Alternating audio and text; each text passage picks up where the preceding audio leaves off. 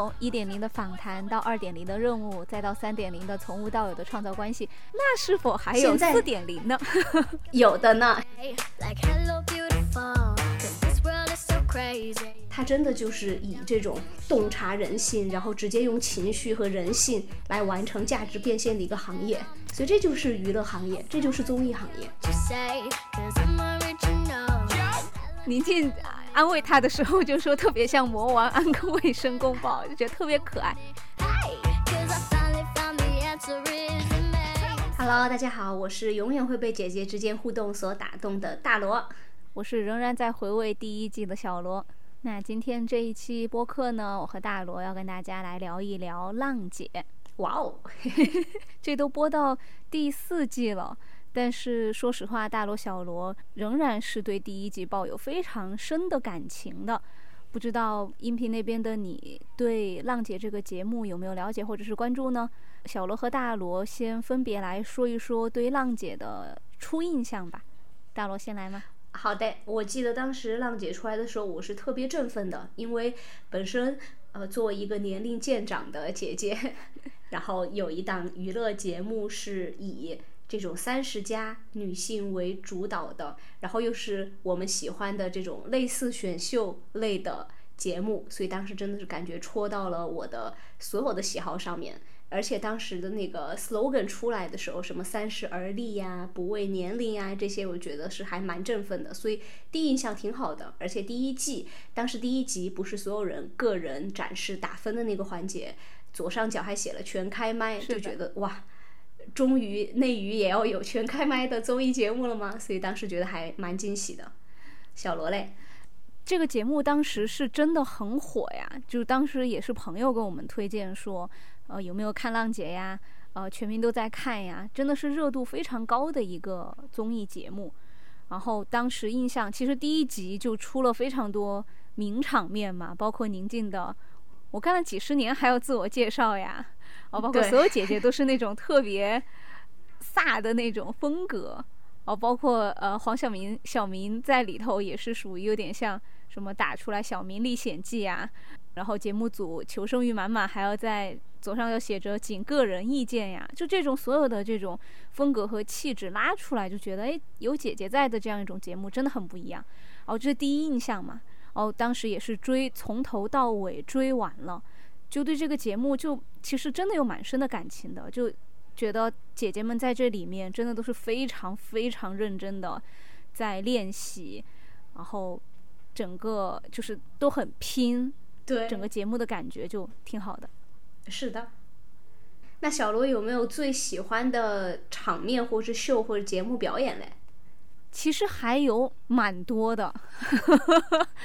我想一想啊，真的有挺多的。哎，感觉有点像端水。然后算了，我们都是观众，小小的一枚观众，就随便说一说。就我自己最喜欢的是宁静姐姐，虽然我所有的姐姐都很喜欢，但我就不知道为什么宁静身上就有一种。我可能觉得是我身上喜欢的，对，就可能是我身上比较缺的一个气质在，就是那种啊，为了自己，为了我自己还好，但是为了你们，我一定会去拼的那种领导力的气质在，就觉得。就好像追随宁静姐姐就是对宁静姐姐是最真香的一个姐姐，对，因为最开始不是哎谁要穿那个练习服呀丑不拉几的，然后后来认认真真的穿练习服，最开始我才不要去唱跳呢，啊我才不要去跳舞呢，最后练的心脏病都要出来了，就在她身上你是能够看到成长和反差的，就是真香的一个姐姐，对，而且像他的好多像他们最后不是在说逆战，对逆战。呃，张杰的那首歌，然后整个就特别的有气势，强度特别大。对，但然后我经常反复听的是那个他们跟呃那个乐乐队合作，叫《没有理想的人不伤心》，我经常反复听这个，然后这这首歌，然后看他们的那个舞台现场，就觉得真的好好听，对这个舞台印象还蛮深的。然后其实包括在最后，就是有一集是让姐姐们自己来选曲，就成团夜的前一个晚上，好像是还是就是成团夜，哦前成团夜的前一个晚上的那个最后一场表演，就是让姐姐们自己选曲。当时姐姐们的所有的选曲，我觉得都还挺打动我的，包括那个是否，就是呃，对，宁就是就是宁静姐姐和和阿朵他们唱的那首歌嗯，真的很打动人。是的。大罗呢，你有没有比较印象比较深的舞台或者是姐姐？我也跟小罗一样，其实我也很喜欢宁静姐姐，但除了宁静姐姐之外，我还蛮喜，我也挺喜欢张雨绮的。呃，当然，我们对于又来求生欲啊，我们对这些姐姐们的喜好和偏好都仅限于从这个节目当中透露出来的这些信息，就别的八卦撇开别的八卦不说啊，我觉得张雨绮姐姐在这个节目当中让我也觉得挺有魅力的，因为在他身上也有那种大狮子座的那种 霸气在。就其实一开始他得分并不高，对，就他不是拿了一个 X 嘛，嗯她还自我安慰说 这个 X 就是未知。他还 很开心，当时觉得特别萌，就是很可爱。在她还以为就是有嗯，有是有很强大的这种个人魅力和气场的，而且他也很有领导力的气质。对，他也她也真的是有迷之自信，而且带团队我觉得带的也挺好的。当然，我觉得其实除开这些之外啊，就如果说他没有认真的练习。没有认真的投入在这个节目当中的话，我觉得也不会那么喜欢。但你能看到他的成长，就从你就对比他第一季同手同脚 到那一季就是穿那个呃屋顶着火出，对对对对对的那一段舞蹈，你是能看到他的成长和进步的。所以我觉得如果没有这些的话，就仅凭个人魅力可能还不够。所以就是因为有这个非常有自己个人特色，再加上有进步、很投入的姐姐，我觉得对张雨绮的印象还蛮深刻的。对我们呃说到这儿，呃一开场呢，就是跟大家聊聊呃关于这个节目的一些初印象。那我们呃整个节目的呃想法是想跟大家来分享一下，从浪姐这个节目本身出发，呃观察到的一些文化现象也好，啊包括背后的一些简单的一些思考也好。那我们就接下来进入第一个呃延展的话题。就是关于这个节目本身的，它到底是赋能女性的一个节目呢，还是制造焦虑的一个节目呢？因为在这个节目打开的，就是初上的这个 logo slogan，应该都是想说的是不惧年龄嘛，就是三十加的姐姐也可以有女团唱跳的这样一种能力。对然后打造不一样的女团，包括请到的女明星也都是三十加以上的，三十加、四十加、五十加。但后来也有人在说，这个节目里面的姐姐形象都是那种。就是主推冻龄的感觉，那是不是就是女性一定要无论到什么阶段都是要美，身材都是要好啊？好像都看不出年龄才是好优秀的女性榜样呢？那这个节目到底是赋能呢，还是增加焦虑呢？那关于这个问题，大罗啊、你怎么看？首先，我觉得这个呃，会有一点点微妙的点是在于这帮女性她不是普通人，她们是艺人。就本身艺人对自己的外在条件就是有一定的要求的，因为这是他工作的内容之一，就是维护他自己的身材也好，外貌也好。所以我觉得，首先这个呃角色本身定位可能是有一点微妙的，但确实我觉得在这个过程当中，其实是是会有一些。这个还不够进步的一个点，虽然说这个节目的立意，我觉得已经超脱的挺，就已经挺创新的了，但是里面还是会有一些细节，就包括说，比如说有的姐姐，就像你刚刚提到的，我记得有有有有两个姐姐印象比较深刻啊，一个是钟丽缇姐姐，她说啊，我的状态永远是二十二，心理年龄永远是十八，然后包括说吴昕，她说自己好想回到二十七八岁的那个年龄，其实还是会感受到说，呃，有一些对这种年龄的。在意，但是包括说、呃，但是这种年龄当然呀，可能也是每个人都会或多或少的有一些。那可能像呃刚刚两位姐姐她表达出这种想法，可能也是怎么说当时的一个情境的这样一个有感而发，一个嗯有感而发是、嗯是这样的。嗯而且还有一个点就是，嗯、它里面的其实第一期请来的姐姐其实还是蛮多元的。就包括说像宁静姐姐这种啊，我就是 很有很霸气的这种感受，然后包括说许飞说自己不女也不团，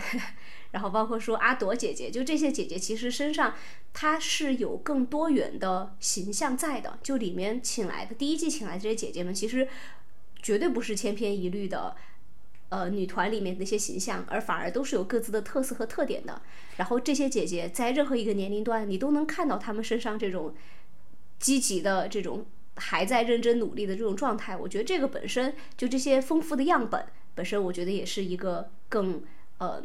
赋能，或者是说带来正能量的一个一个地方。而且我会觉得，恰恰是因为有了这么多面向的姐姐，而且很真实的在表演、在 PK、在表达自己。当然，这种真实也不一定说是真的有完全有多真实，但是至至少从观众我们的角度来看，我是能够体会得到从中的一部分的一些真实感。然后就是这个真实感和多元性是真正打动我的，在里头包括有那个郑希怡姐姐的那个。什么点头杀不是觉得特别像什么？对，归国多年的什么长女回来继承大小姐，对大小姐，就是这种真的很多元。然后其中包括也有张含韵姐姐，呃，你感觉她好像是一个呃酸酸甜甜的小姐姐，但她身上也有很大的能量，就是就是这种。还包括黄圣依，就很多可能在你之前心目当中有一些。或多或少的刻板印象的一些姐姐，你在这个节目当中看到了特别多元的她们，我觉得就这种多元和真实，会让我觉得第一季浪姐那么好看。啊，我看到大罗在这笔记里面也写到说，在第一期之后，姐姐们很快就意识到了这个比赛是要赢的，所以后来大家的审美也有一定的变化。嗯，对，大家都知道劲歌热舞，对，大家都知道劲歌热舞才更容易晋级。就所以最开始让姐姐们各自去绽放的时候，倒都是有各自的呃选曲，然后发型啊、服装啊、形式呀都是很多样的，而且都是直接真唱，呃，所以就带来的那个千人千面的一个感受。但后来的话，呃，节目组的选曲就已经还比较的偏女团风，或者是说炸。那舞台要炸的那种感受，当然，其实即使是这样啊，我觉得，嗯，就是面对的是姐姐，其实还是不一样的。因为即使在这种情况下，姐姐们还是会有自己的主见，就跟相当于那些呃小妹妹们的偶像。团体选秀，或者说小弟弟们的头团偶像团体选秀，姐姐们还是会有自己的想法和创意的。比如说我印象很深刻的，就是钟丽缇，然后阿朵，还有袁咏琳，她们三位姐姐的那个相爱后感伤。对我很喜欢那首歌，我觉得非常有这个节目非常有自对，非常有自己的格调，然后有自己的想法在，就包括说张雨绮姐姐说要加舞狮。像呃，宁静姐姐说要加一些自己的桥段，就是你看到，当然这也是节目组很有趣的一点啊，他把这些他幕后姐姐和导演们去 battle 和去 沟通的这些场景也放出来，你就会看到说姐姐们是不好糊弄的，不是像。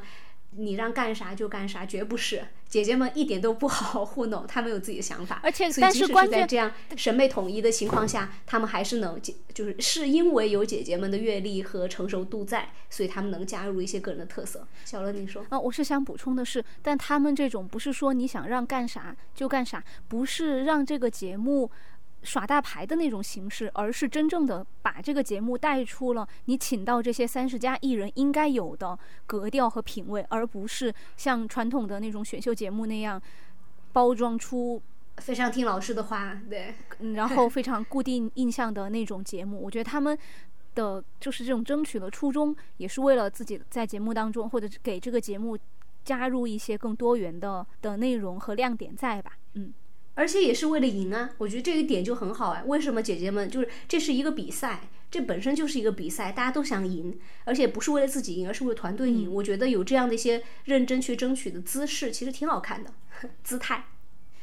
所以总的来说，我们对这个节目，它到底是宣扬焦虑呢，还是说给女性赋能呢？我们会觉得还是有不一样的点在的。而且这个节目至少从我和大罗两个小小的样本来说，我会是觉得给我带来更多的是赋能的力量和作用在。当然是限于第一季的节目的一些观感呀，因为至少让我们看到了说，无论是多大的年龄段女性，她的生命的这种姿态都是蛮舒展的。嗯，对，而且你能看到，随着年龄的增长，姐姐们的智慧也是在增加的。这个我们也可以在后面聊到一些治愈的场景的时候，可以再细说。就是我觉得，之所以她们之间有这些很温暖的感受，其实是恰好是因为有了人生的阅历，所以在安慰人方面啊，或者是在这种共情方面，在理解彼此方面，其实是有更多的这种呃共情能力的。因为我们也曾经经历过，所以我懂你的这种感觉。那这这一点我们在后面也会再继续再展开聊。那么我们下一个想啊分享的，或者是跟大罗再聊一聊的，就是这个节目虽然说在一开始它的社会性。创新和实验性的，然后也蛮有意义的。但是它毕竟是一个芒果台推出的娱乐节目，而且它流量真的很大，所以它就不可能做到完全的忽略市场，或者是忽略一些，或者是去打一些纯不受流量影响的东西。那我们就要回到所谓的叫资本。有的评论就说啊，那你你要打造一档女性的节目，为什么你选的还是这样的一些外形姣好的？女明星为啥不倾向红黄这样的，或者更多样的呃女性作家，然后女性的其他的方面的这样的一些人物在里边？那是否是这个节目本身背后也有资本的力量？那娱乐和资本，我们怎么去理解 它和这种其实社会性上的一些话题？我 明白它的一个冲突。呃，我想分享两点。首先，第一点是关于综艺的，因为我和小罗其实都还蛮喜欢看综艺的。对。但其实我记得我们当时看《创造一零一》的时候，接小罗就说，其实这个是真的是一个蛮社会学值得研究的 一个样本，因为真的是这样。其实综艺节目还真的挺先锋的，它里面呈现出来这些人性和社会性，其实很多综艺节目都挺值得去深究的，真的。然后，嗯。当然，这个综艺形式其实也是在不断的迭代的。最早的综艺可能就是像你说那种访谈类的这种节目。从一些资料上看，它其实是综艺一点零的一个形态。然后，其实浪姐她已经算是进化到了二点零的一个形态，那就是叫用任务带关系。呃，就是首先关系，呃，是综艺当中呈现出来非常关键的一个一一个点。那二点零的，它就是用任务去。让人们去看到这些关系当中的一些互动和展开的，比如说像《爸爸去哪儿》，就是展现的是亲子关系，对。然后包括说像这种选秀节目，也是在以一个比赛或者是选秀为一个背景，然后去展开这些选手之间的互动，选手和老导师之间的互动，就等等这些互动，它其实也是用任务来带出这些关系的。其实包括中餐厅，中餐厅其实也是以一个做饭。为任务来带出这些明星之间的互动和客人之间的互动的关系的这样一个呈现，那所以浪姐也算是进展到了二点零的一个阶段，而且其实像这样的节目，它不仅给大家带来的是这种审美或是立场偏好，大家其实还获得的就是一个谈资。就比如说，我记得一零一刚刚出来很火的时候，我们中午吃饭跟同事们一起吃饭就会聊你喜欢谁。你有给谁投票了吗？我不知道小罗会不会有这样的感受。哇，当时会给大家带来话题性的。当时一零一投票，我第一次感受到的那种热度和疯狂程度，也不叫疯狂吧的那种全民性到什么地步呢？就是我没有想到一些，我不会觉得他会关注这一类选秀节目的一些中年的男性。我的认识的一些 前辈，他都会 在为，比方说为豆子李子璇拉票，这个就真的是让我觉得说啊，原来这档节目真的到了全民的这样一种地步了。对，所以这是相当于是二点零的综艺形态。那再到后来就是三点零，就不是说用任务带关系，而是制造和创造一段关系。小罗，你能想到哪些综艺节目吗？我不知道这种创造一个关系是否一定要是真实的关系，因为如果是一些那种架空的故事性的关系，那像《名侦》会不会是这样？就大家是拿着剧本来玩儿，然后彼此人物之间碰碰撞明白。但那个是不是还是有点像二点零？像是像，对，还是像二点零。这三点零的，比如说恋综啊，就是你能看到两个就是关系一段关系从零开始的一个过程。所以恋综其实是更像三点零的这种版本，就是更实验性了。对，你能，你能，你能更看到从零到一这个关系被创造出来的一个过程，或者是更真实的。人物关系，大罗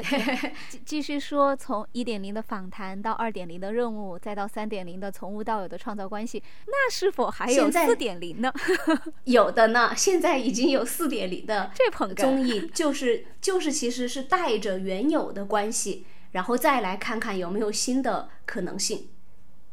就是人物之间的关系本身是有的，比如说《再见吧，爱人》啊，就是不用去从零开始制造了、寻找了，艺人就是带着自己真实性的且是有戏剧性的现成关系来上节目。那其实《爸爸去哪儿》也是类似的这样的关系啊，但它更多的是有从任务当中大家来去。去去展开，因为可能还是有一些比拼在的。嗯，但是再见吧，爱人，他就真的纯粹是两个人，而且是有，而且关键是有戏剧性的。嗯，就是其实还有一个就是婆婆妈妈那种，可能也是类似的。嗯，就是一个一家人带着自己本身的家庭关系来到节目里边。所以其实这种本身综艺节目它。不仅是有这种娱乐性质在，它真的就是以这种洞察人性，然后直接用情绪和人性来完成价值变现的一个行业。所以这就是娱乐行业，这就是综艺行业，升华了，真的就是直接洞悉人性。对，是的，就让我瞬间想到了像什么所谓的鱿鱼游戏啊、Hunger Game 呀，就这种把，嗯，但是影视剧作品里面会把这种。呃，人性关系、社会实验推到一个更极致的程度，但是可能像娱乐圈和综艺节目这种，它就是一个微观的，就既带着一点真实，但是又有一点人性观察角度的，还蛮新颖的。大乐的对，而且本身对，而且本身偶像组合它本身就就更是这种关系的一个呈现，因为呃，如果说最早的成员，比如说像那个小虎队之类的，还不是那么的。呃，像偶像团体，因为偶像团体它受贩卖的更多的是，呃，成员之间的情绪关系。他你你可以喜欢其中之一，你还更很在意成员之间的这种关系的张力啊，谁跟谁又更好，谁跟谁又是 C 位，谁谁又是哪个呃这个团队里面的什么担当？就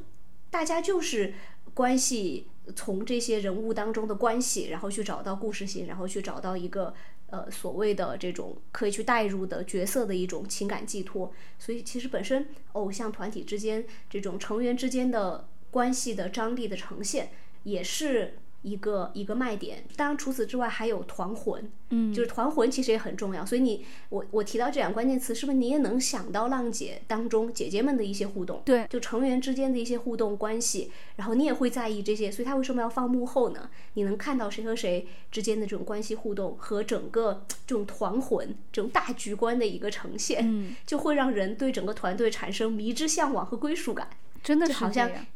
你也是，你也超级能够。代入和共情这个团队，然后你也希望说，呃，是这个团队当中的一员，所以我觉得这本身是偶像团体它产品的一个核心，就是这种关系。但是姐姐们，你不觉得又不止偶像团体？因为偶像团体是从零到一，从素人开始，你可能去呃慢慢建立自己的一个粉丝群体。但是姐姐们不是，姐姐们已经是在，就像宁静姐姐说的。姐已经在娱乐圈里摸爬滚打了几十年了，所以这样一个不同年龄圈层的姐姐们，她自带粉丝群体和流量，所以这个节目很聪明。和嗯，小罗刚刚说到的商业价值的一个点，我觉得一个也是利用了这种偶像团体本身利用人的情绪打人性的这种吸引力，其次又是选取了不同年龄段的姐姐，好像是展示不同的样本，但其实背后难道不是狙击八零后、九零后、九五后？全面狙击的一个手段嘛，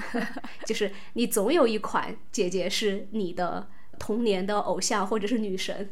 她才能够呃实现在不同圈层之间的这种传播，因为大家都有回忆杀，然后大家都总在年少的时候追过某个姐姐，喜欢过某个姐姐，像尤其是提到那个回忆杀狙击的这一个上一季吧，那个王心凌。的整个爆火的断层式爆火的这样一个事件，不就是全民性的回忆杀吗？对，所以这个节目，小罗刚聊资本也会觉得说，他在本身综综艺节目作为一档生意和或者是说娱乐行业作为一个行业的嗯定位，它本身就是呃利用这些人物之间的这种关系，偶像团体之间的关系来给大家呃贩卖这种情绪，然后让大家去共情，所以。这个行业似乎就是这样的，然后这档节目也是做的非常好的，就相当于其实它背后的这种资本的运作的原理，其实也是运用的炉火纯青的，对吧？是的，其实包括说它在传播上，就是在线上多个渠道的传播，其实也是做挺好的。其实不只是这些姐姐们，包括它主题曲选李宇春，也是非常有话题性和和有态度的一个姐姐。我觉得包括这些选择也是很很出圈的，就她所有的这种操作都是用选对了人，然后用对了方式，所以用对了策略就。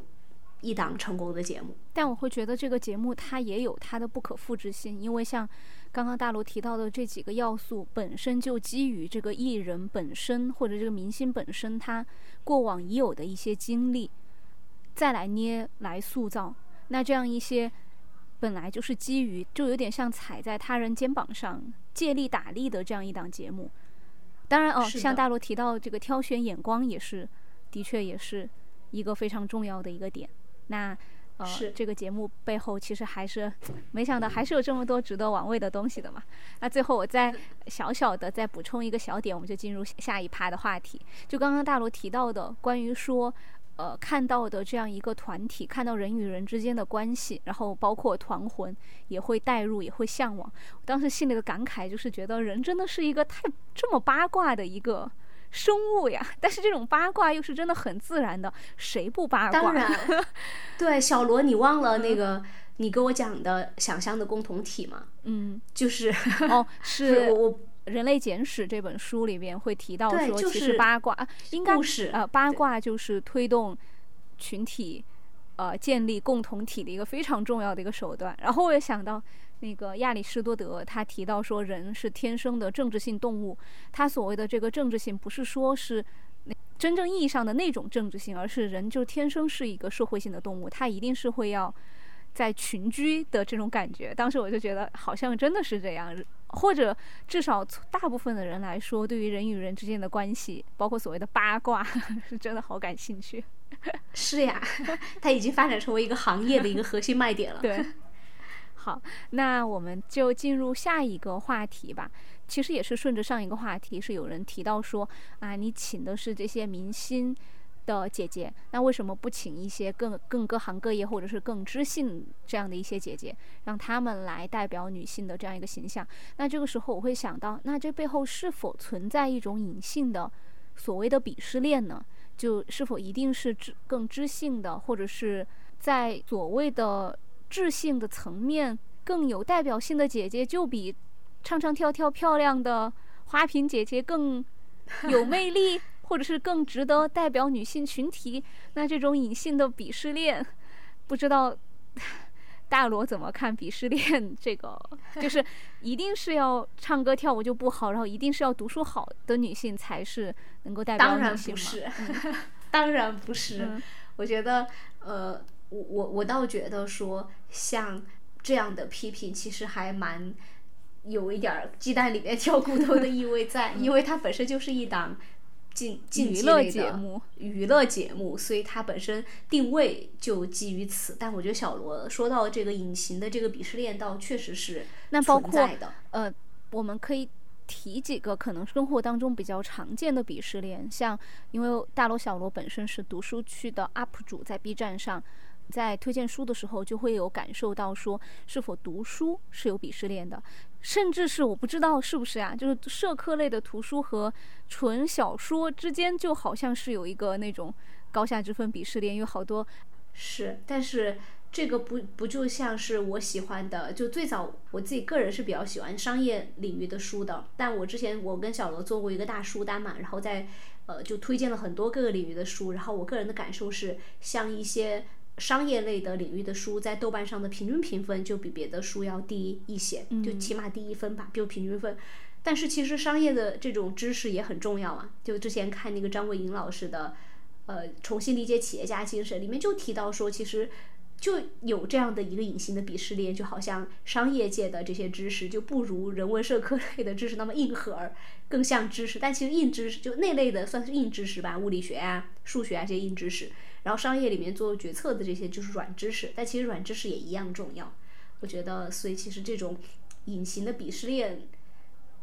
不不好说是从历史上的什么样的东西呃遗遗留下来，但我觉得确实存在的。但是呃还是值得警惕的吧。就一旦你意识到说这种隐形的思维的这种判断其实是略带偏见的。我觉得先意识，然后再再再去有意识的规避掉。而且其实我觉得，因为我也在搜了小小的浅搜了一下相关的关于鄙视链的一些解释，其中有一个解释我觉得还蛮有意思的。他说，鄙视链本质上来说其实就是一种分等。这个等级的来源就来源于所拥有资源的分量和包括和稀缺资源的距离等等。什么意思呢？就有点像我们有所谓的留学的一个鄙视链，好像就是越稀缺的资源，包括比方说有的觉得啊，在呃常青藤就比可能英国的 G 五。然后可能就比新加坡、澳大利亚这种就有一个鄙视链，是因为可能常青藤它的资源更加稀缺，然后普通人离这样的距离更远，然后就可能是会觉得这个它的等级会更高。但其实所谓的鄙视链，它反映了潜在的一种等级观念在，然后包括说越在乎在意这个鄙视链的人，可能就是越在意这个他自己所谓的在等级当中的一种存在感和优越感的。可能是一种对自己生存现状的不安定，嗯，大罗。对，其实你之所以那么，但是这些规定不都是人规定的吗？就你那么在意这个，你那么去愿意自动去匹配到一个，就是自动代入，就自动认领这样一个评判标准，就说明你自己其实是内心里面是希望被认同，就是这个表的。你之所以觉得它很准，肯定是因为他说了你的好话。所以我觉得，或者我觉得就，所以我觉得这是否是因为他就确实是比较在意这种评判的方式，但这个本身就还是蛮人为规定的嘛，就也应该是可以挣脱的开的。而且这反反而是对身份的一种焦虑，就你越在意这个事情，是否是会觉得你在这个你心当你心目当中的等级上，你自己会越没有安全感，才会有。对这方面的焦虑，包括说有的时候，呃，像公众号上经常推的 GQ 经常推的中产，所谓的中产的一些鄙视链呀，是否也是因为中产对于自己的这个群体本身这个位置，他就是有一种不安全，有自己有身份焦虑，所以才会比较在意这个事情。嗯，有道理，是的。这个话题好像略有一点点偏离，就其实 浪姐有啊，这。呃，就会不会是因为他自己非常非常在意学历，或者是这这种事儿，所以他才会觉得，呃，唱歌跳舞不好。唱歌跳舞，漂亮姐姐们唱歌跳舞，在非常劳累的时候，然后回来看到，呃，姐姐们唱歌跳舞，尤其是她们还特别拼、特别认真，有啥不好呢？对呀。好，那么我们这个话题就结束，再进入下一个话题。呃，像看浪姐的过程当中，我时常会有一种被，当然是看第一季啊，因为我和大罗可能后面几季就没有特别完整的在看了，但第一季尤其是小罗真的是反复的，经常拿出来看，是因为我会在这过程当中，经常时不时的会受到鼓舞和能量，就会觉得自己从这些呃跟自己年龄接近，但是比自己有的会更年长的一些姐姐身上学看到了非常多的。前辈榜样的这样一种激励，然后就会让我，呃，我想到前段时间的一些女性运动当中，包括轰轰烈烈的 Me Too 的这样的一个活动，然后包括尤其是呃韩国在呃打出的这样一系列的应援口号叫“姐姐来了”，就会觉得呃我印象很深，就是在第一季的有一次。也是最后的组队吧。然后当时是王菲菲说，她现在觉得“姐姐”这两个字就变成了一种能量和力量的感觉，就觉得自己好像身上是有种使命感的。当时我就觉得特别被打动。像包括提到刚刚那个韩国的一系列的女性运动当中，就有打到“姐姐来了”的这个口号，也是会有一种异曲同工的女性 sisterhood 的这种力量在。要不小罗给？大家介绍一下“姐姐来了”这个事件背后的故事呢？嗯，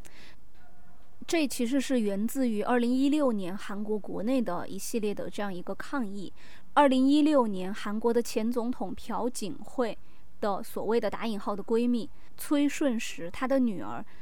似乎是通过不正当的一些手段进入到了韩国的一个高等学府，叫梨花女子大学。特权阶级的这样一个操作，就引起了一系列的这种抗议。然后后来当时很多已经已经毕业了的校友也回来参与加入，然后打出了“姐姐来了”的，所以回来的校友都打的是呃“姐姐来了”。然后后来经常会有出现这种 hashtag 女性运动的这个当中，然后在韩国“姐姐来了”也成了后续的女性运动的这样一个标语。怎么说？浪姐虽然它只是一档娱乐节目，然后虽然它也没有往这种呃社会议题上非常去渲染，但是作为传播女性力量的这样一个节目，作为观众的我来说，我的确是从这个节目当中看到了非常多相似的这样一个力量吧。嗯，他可能对，会但其实更。但其实嗯这个是，而且但这个节目其实也有意识的在去呈现不同的姐姐，因为我记得我其实当时我一般娱乐呃综艺节目看完没什么耐心，但这个节目我会认真看完，所以他在末尾会出现很多版本的不同的各行各业的姐姐，就什么空姐版本的姐姐、消防员版本的姐姐。然后包括一些女兵版本的姐姐，嗯但它其实是会在这个节目的片尾有意识的去呈现这些各行各业姐姐们的形态，姐姐们的这种很美好的姿态。我觉得它其实是在有意识地往这方面去努力的。嗯，怎么说也比较吊诡的是，他今年整个的节目《浪姐四》的这个节目，他既没有再打姐姐，然后也没有再打《乘风破浪》，而是变成了《乘风二零二三》。这个改名的背后，是否也嗯是希望相对来说不要再那么凸显性别的这样一个议题？是否也是因为最近的一些性别对立啊，然后相关的一些话题，然后就不想这个，毕竟它也是一档流量性的娱乐节目嘛，不是特别在想希望挑起所谓的性别对立。我不知道这节目是不是改名背后是不是有这样的一个动机在？如果是的话，那我觉得还稍微有一点可惜。嗯，那大罗是会觉得女性的这种声音和表达是应该被强调的，对吗？就是这样的对，那这个就会呃进入到我们下一个想讨论的问题。那那个文案的、嗯团队的那个，我们就一会儿再说。呃，因为这个改名背后，不知道是否也是出于一种对于这种避免性别提及的这样一个动机在。那反复提及女性，或者是女性节目，或者是全女宗这类似的概念，它是否是强调一种刻板印象，强调一种固定的性别观念，还是说它有助于女性声音？就不知道这个点大罗怎么看？就它到底是否是一种反向的刻板印象歧视，还是它是一个发生的方向？当然不会是刻板印象的歧视，我觉得说的还不够多。而且其实，嗯，这样一个全女性的一个综艺，其实呃已经有一个词诞生，叫“她综艺”，嗯就是女性女字旁的那个“她”，就是这样以女性为主的这样一个综艺，其实是你会看到。女性节目当中，虽然这么说可能会有一点夸张，但确实是全女性的节目当中会少很多的男性凝视。嗯就你会感受到的是姐姐们之间的那种比较温暖的感受，且作为一个女性啊，就是大家自己作为一个女性，会也会想看到说更多不同榜样的女生在，就是会更有代入感一些。就举之前，呃，我们不是很喜欢动画片嘛，但是呃，看那些动画片里的主角的形象。哪怕是狮子王，也是一个小辛巴，也是一个小男狮子。哦，但是 真的只有到呃那个某安娜出现的时候，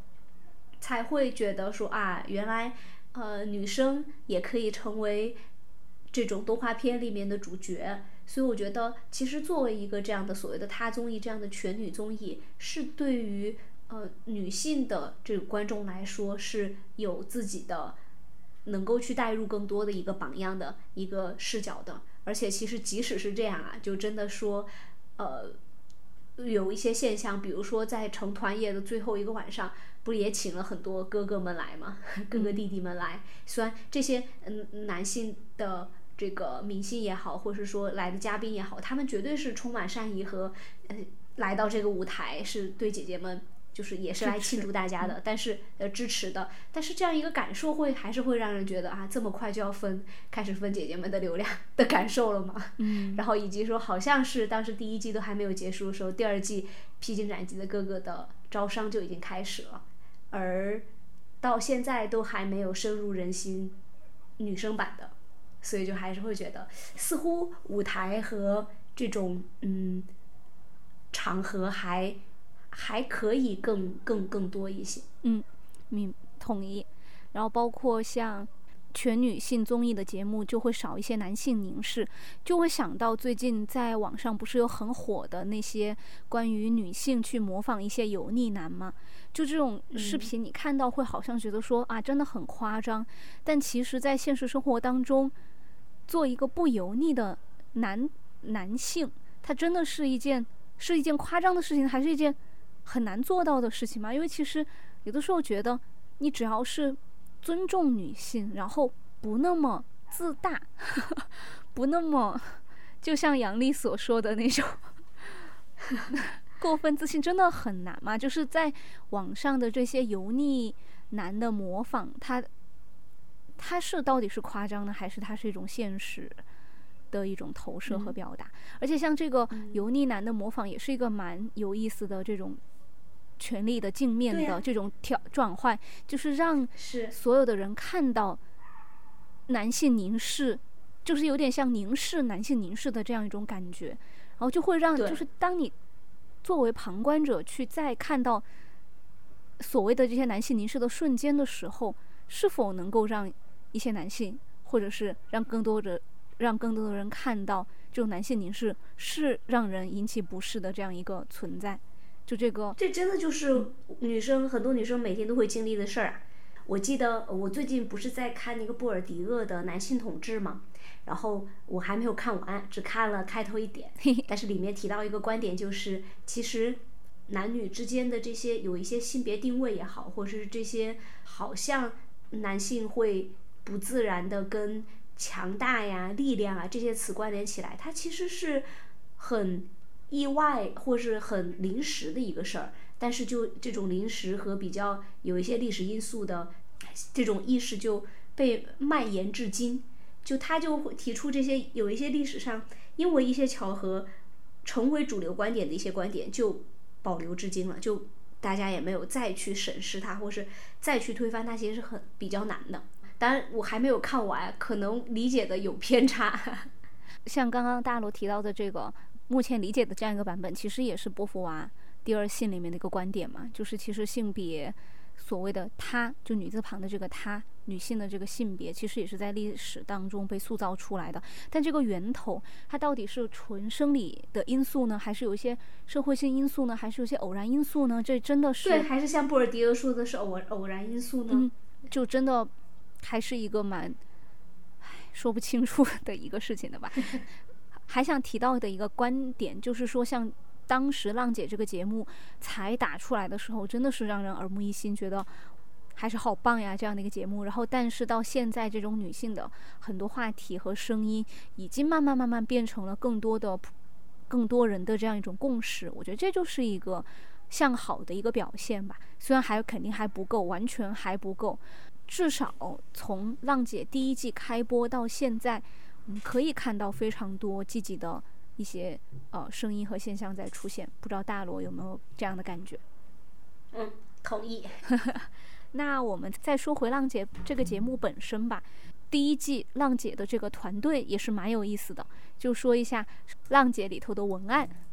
当时就蛮出圈的嘛。它也是由芒果台的第一文案吴梦之。呃，打造的，所以像当时打出来那个“凡是过往皆为序章”，就这种引用莎士比亚台词的这个文案，真的是觉得这格调就定了下来。所以当时文案也是相当出圈，让这个节目相当出圈，然后和其他的一些呃小年轻的团选秀节目拉开怎么说气质不同的这样一个的因素在吧。所以这也让我想到，就是文案的力量，包括说我那天在查资料，发现说非常古老的一个文案，就是那呃《水浒传》里面的“三碗不过岗”，不就是一个 最古老的，然后最有力的、很 catchy 的一个文案吗？是这样的，就当当然，其实啊，我觉得这也是因为我最近也在听一些关于广告营销的这个播客节目嘛，然后里面其实也有提到说，其实最早，当然现在的这个 marketing 就是这种营销的角色可能已经变了，就比如说像商业社会现在更强调的所谓的品效合一，就是不不拍这种大的这种呃带打着金句的这种广告，可能更多的是呃。种草啊，精准投放啊，数字营销啊这些手段，但是有一句好的文案，还是会让你的一个产品跟其他的产品拉开差距的一个蛮重要的点的。就不管是再怎么样的，就如果是一个真的是全球知名的品牌，它还是需要一句 slogan，还是需要这些所谓的广告 campaign 营销活动去去做到推广的。我觉得真的是。就是好的这种金句，它确实是不会过时的。就不管再怎么什么品，什么品效合一的广告，对它其实也还是需要这样的打动人心的句子，因为人是会为情绪买单的。就像我之前分享的，娱乐行业本身就是洞察人性，然后把它变成价值的 一个行业。对，其实包括说，刚刚大罗有提到这个好的文案。是会为这个产品本身加分，而且是加很多分。从这个首先客单价上就会觉得会不一样，然后就让想到最近文案做的蛮好的那个品牌观下，他自己本身就是内容就做的特别好的一个新的品牌。嗯，那呃也提到除了这个文案让这个浪姐的节目比较亮眼之外，就第一季啊，包括黄晓明在里面。的角色和导师团在里面的角色也蛮有意思的。先说黄晓明，就会觉得很多人都说黄晓明在这个节目当中变得不是那么油了，而变成了一个憨憨的，唯一的一个憨憨的男性。那是否这也是因为在全女宗的这样的一个背景下，有一点微妙的这个性别权利关系的这一种？啊，我都有的时候不想上升到这么一下子上升那么宏观，但的确有点点这种感觉，就是在一些可能常见的一些综艺里边，女性是一个是否是呃被保护呀、对的这样一个角色，但是在这里面却变成了憨憨的男性的一个形象和力聪明的、智慧的、有经验的女性的这样一个的关系当中，会这个时候会让人觉得啊，呃，男性终于不是。有点油腻的那种感觉了，会不会也是因为我跟小罗？嗯，对我跟小罗的观点其实是一样的。我觉得会否是因为，呃，会把这个男性的角色，不管是导师也好，或是这个，其实虽然是发起人，但他更多的是处于他自自我定位也是处于服务姐姐们，然后来服务姐姐、帮助姐姐和串讲人的这样一个角色。就首先这个角色定位就没有把男性放在一个我是你的导师，我要指导你。的一个角色上，就可能会被因为这种权力关系的的再一次的平衡，然后以及说姐姐们本身也是能够更势均，就更所谓的势均力敌，更展现出强大力量的一个的的一群人，所以在这样的大姐姐的面前，可能反而看起来这些男性都 不会油腻了，包括说呃跟那个 Ken 是不是有一个魔丸？刚刚我刚刚就想魔丸和。和申公豹，对我刚刚就想提这个画面，就是当时阿 Ken 老师有一个跟宁静姐姐的一个名场面，就是阿 Ken 老师当时因为姐姐们老让他教想一些大招，想一些绝招，然后当时阿 Ken 老师跟好像是跟那个谁讲到的一个绝招，同时又被另一组的姐姐。自己想到了，然后阿 Ken 老师觉得很委屈，就哭了。然后当时宁静安慰他的时候，就说特别像魔王安跟卫生公报，就觉得特别可爱。然后就会觉得在姐姐面前，或在女性面前，你表达感情，你抒发感情，你得到的并不是冷眼和责备，而是共情和温暖。我觉得这也是蛮难得的一个点的吧。但也在，但是做身为女性来说，又会是觉得。特别自然的一个事情，因为这就是会自然而然的一件事情。对，所以，嗯，确实，浪姐的团队之前在讲商业那一趴的时候也有提到啊，就是从运营制作到这些选角儿，到这些角色定位，本身它就是一个呃，像小罗说的，还蛮难复制、再再次复制的一个节目。当然，吴梦之的团队确实也蛮强的呀。吴梦之好像还做了别的很多综艺，像什么《花儿与少年》啊，《妻子浪漫旅行》啊，包括《爸爸去哪儿》，似乎都是他的工作室做出来的节目。就是情感，嗯，人物情感会比较以关系见长的这样一个团队打造，节目打造。哎，小罗已经学会了，是低。那我们就再进入最后的两趴吧。然后倒数第二趴就是想说，我们会期待怎样的女性向的这样的一些节目，或者是女性爱看的一个节目？因为最近。呃，包括电视剧也好，然后节目也好，有一种倾向是比较偏甜宠向的。然后很多人也说，现在所谓的仙侠剧，也无非就是披着神仙的外衣，看神仙谈恋爱的甜宠剧而已。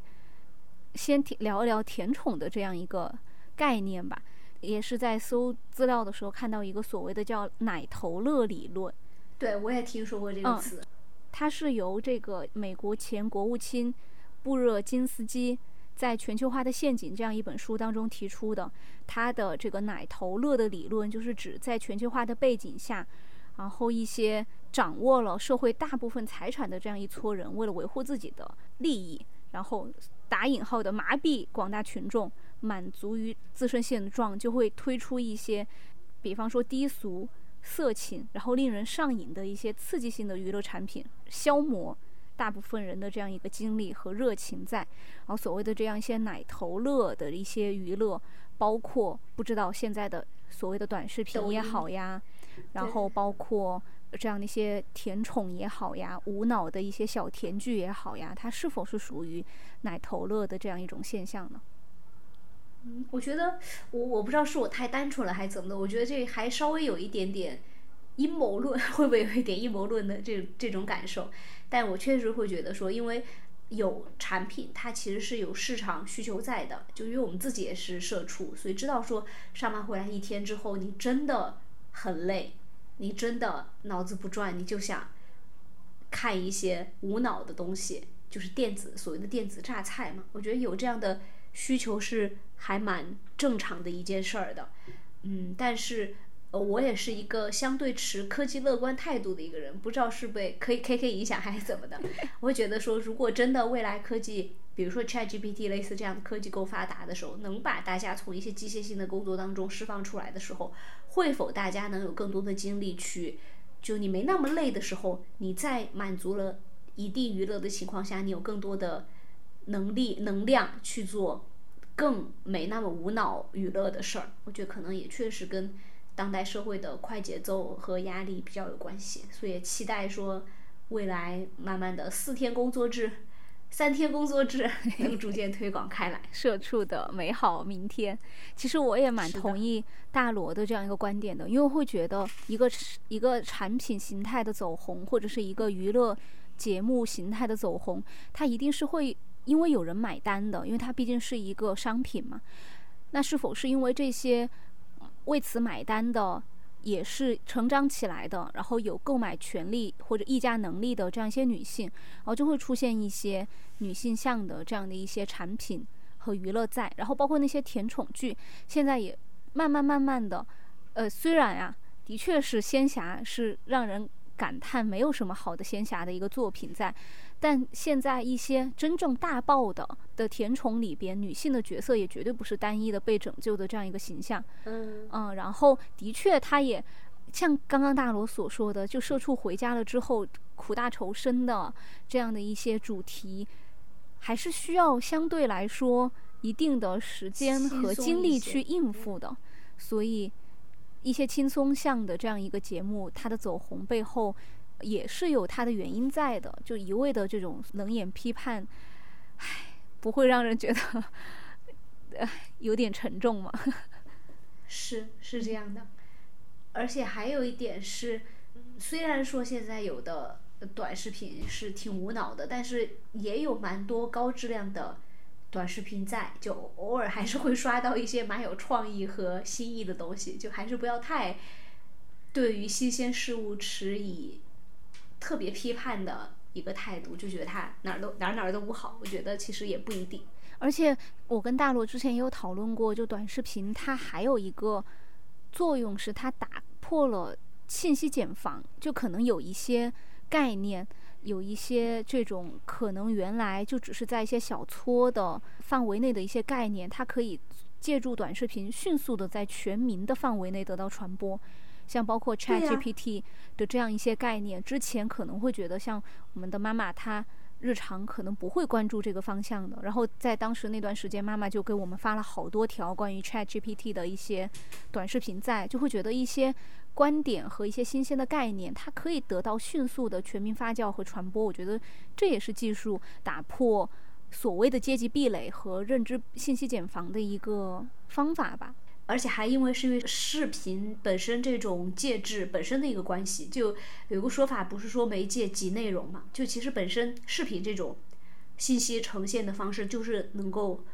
呃门槛更低，然后让人更舒适的去接受一些信息的。所以也谢谢大罗的科技乐观主义，至少 就是怎么说呢？呃，悲观让人更冷冷静，但是乐观可以让人看到更。就是让人更开心一些吧，我们也选择相信。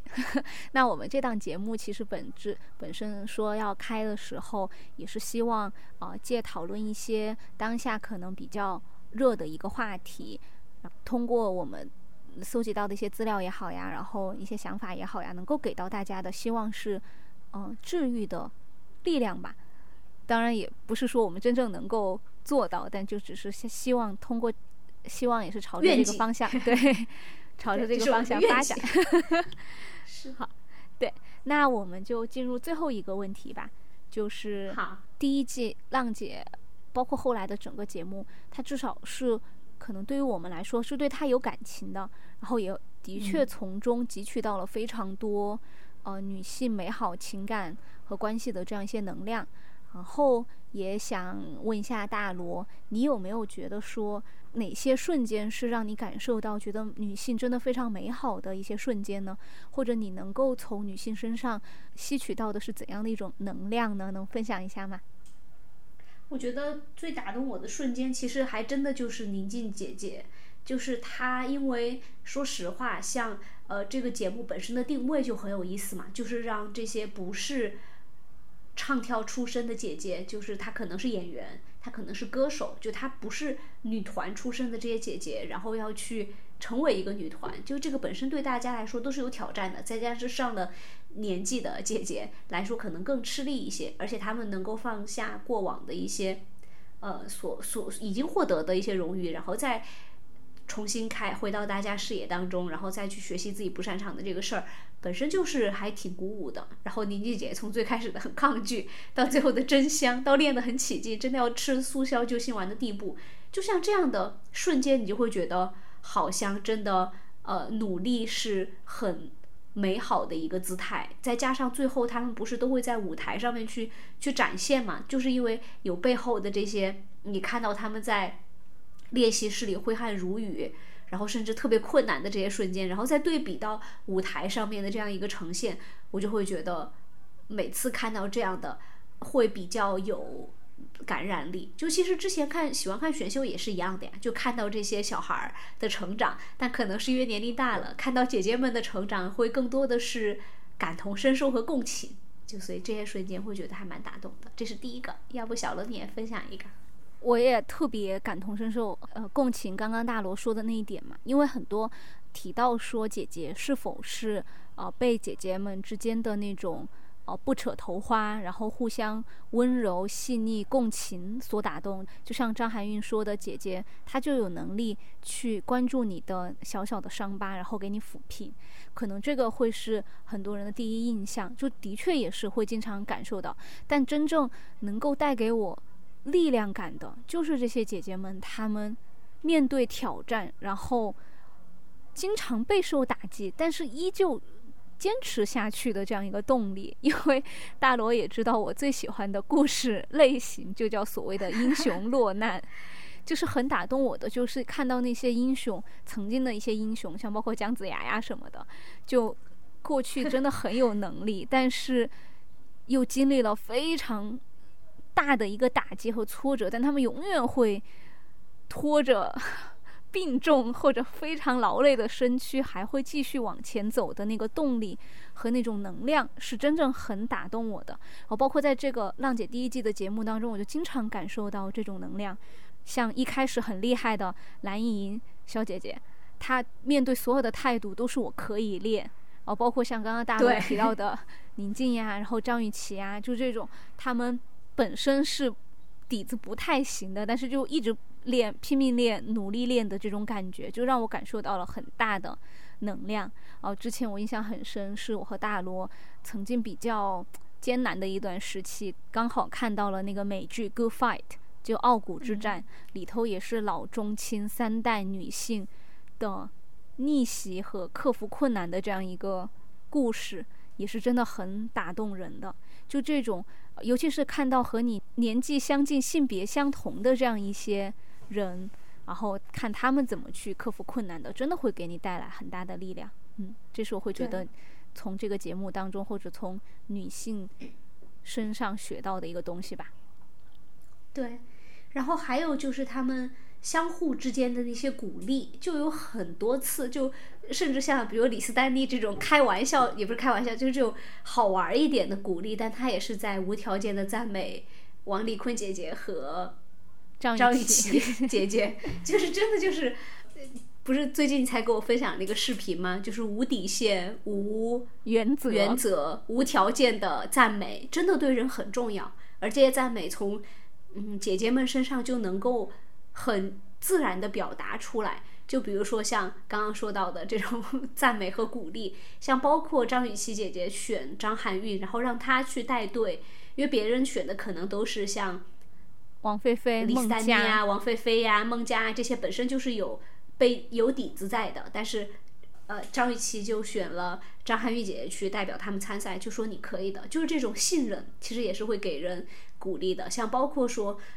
阿朵去鼓励宁静姐姐，其实都是一样的，就是你能看到姐姐们之间的这些互动，这种相互鼓励、相互打气、相互安慰，甚至说相互帮那个谁兰菲林找男朋友。金莎姐姐，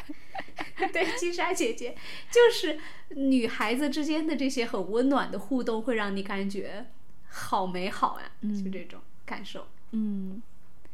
就是会看到大家之间相互尊重和欣赏和相互成就。然后又彼此之间又是非常的，所以就是那句话嘛，温柔且强大，就这种感觉在。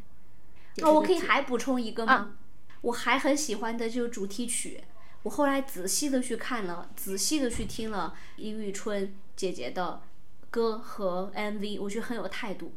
就是你管我脸放不放，就是无价之姐，就是我的一切都是 priceless，都是无价的。我觉得这种就非常有态度。嗯。完全同意。